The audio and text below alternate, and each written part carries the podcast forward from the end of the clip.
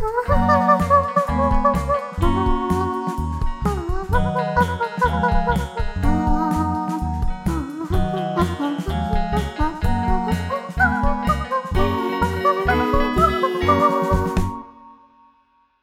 安安，欢迎收听北岸小宇宙。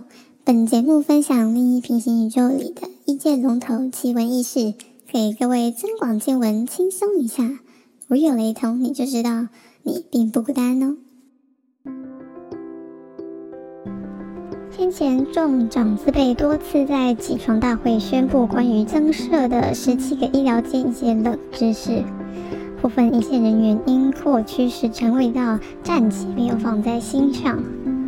直到日子稍近，一线人员间的口耳相传越发激烈。新医疗间是往后延伸至接近三面环山庄处，因此后方有个入口。从一楼上去，途经二三楼不停，直至四楼才有门禁可入内更换工作服。更衣空间暂无讯息，但我想一线人员自然是不会抱任何期待。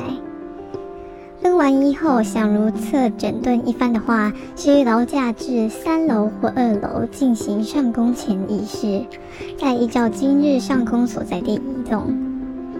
因空间扩大，刀量无限上纲，然人数及时间有限，因此医疗间结合长字辈及一线人员的智慧，与生技材料技术研究中心共同研发出一个能协助一线人员瞬间移动的室内交通工具，暂命名为“瞬息千里万变号”，有韧性版、好动版及皇家版。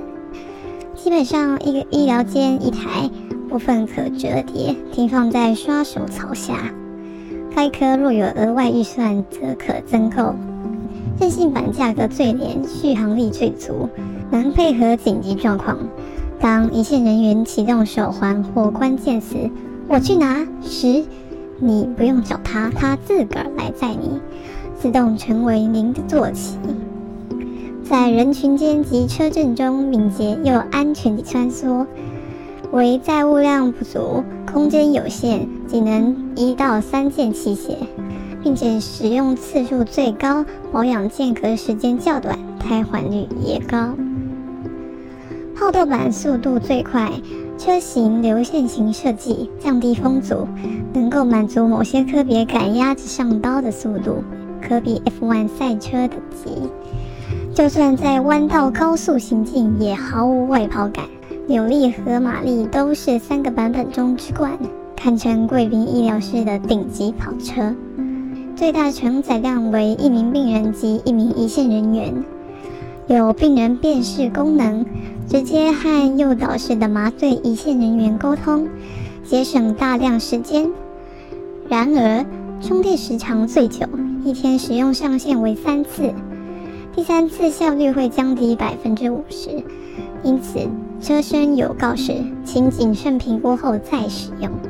皇家版则是载物量最大，为一日仅能使用两次，且两次中间需间隔至少四小时。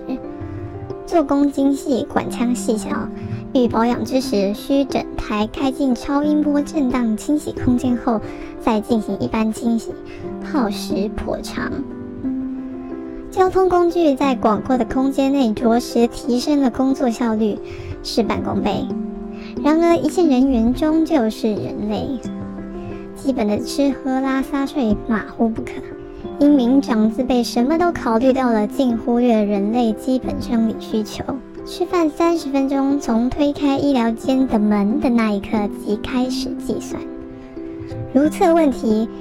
若是内急、里急厚重，还无法使用室内交通工具，因为那是因应工作需求而产生。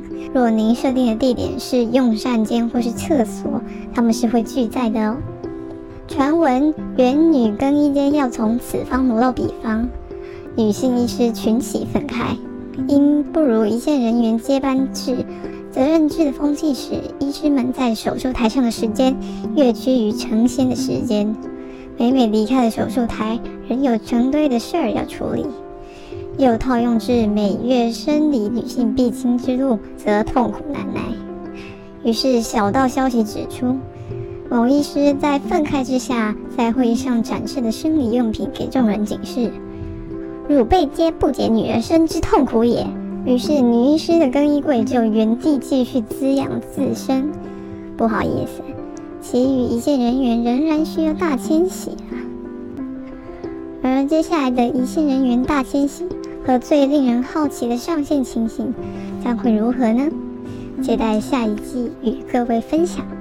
并再次感谢各位读者、听众们的支持及收看。以上就是今天的北蓝小宇宙，我们下集见，拜拜，谢谢惠顾。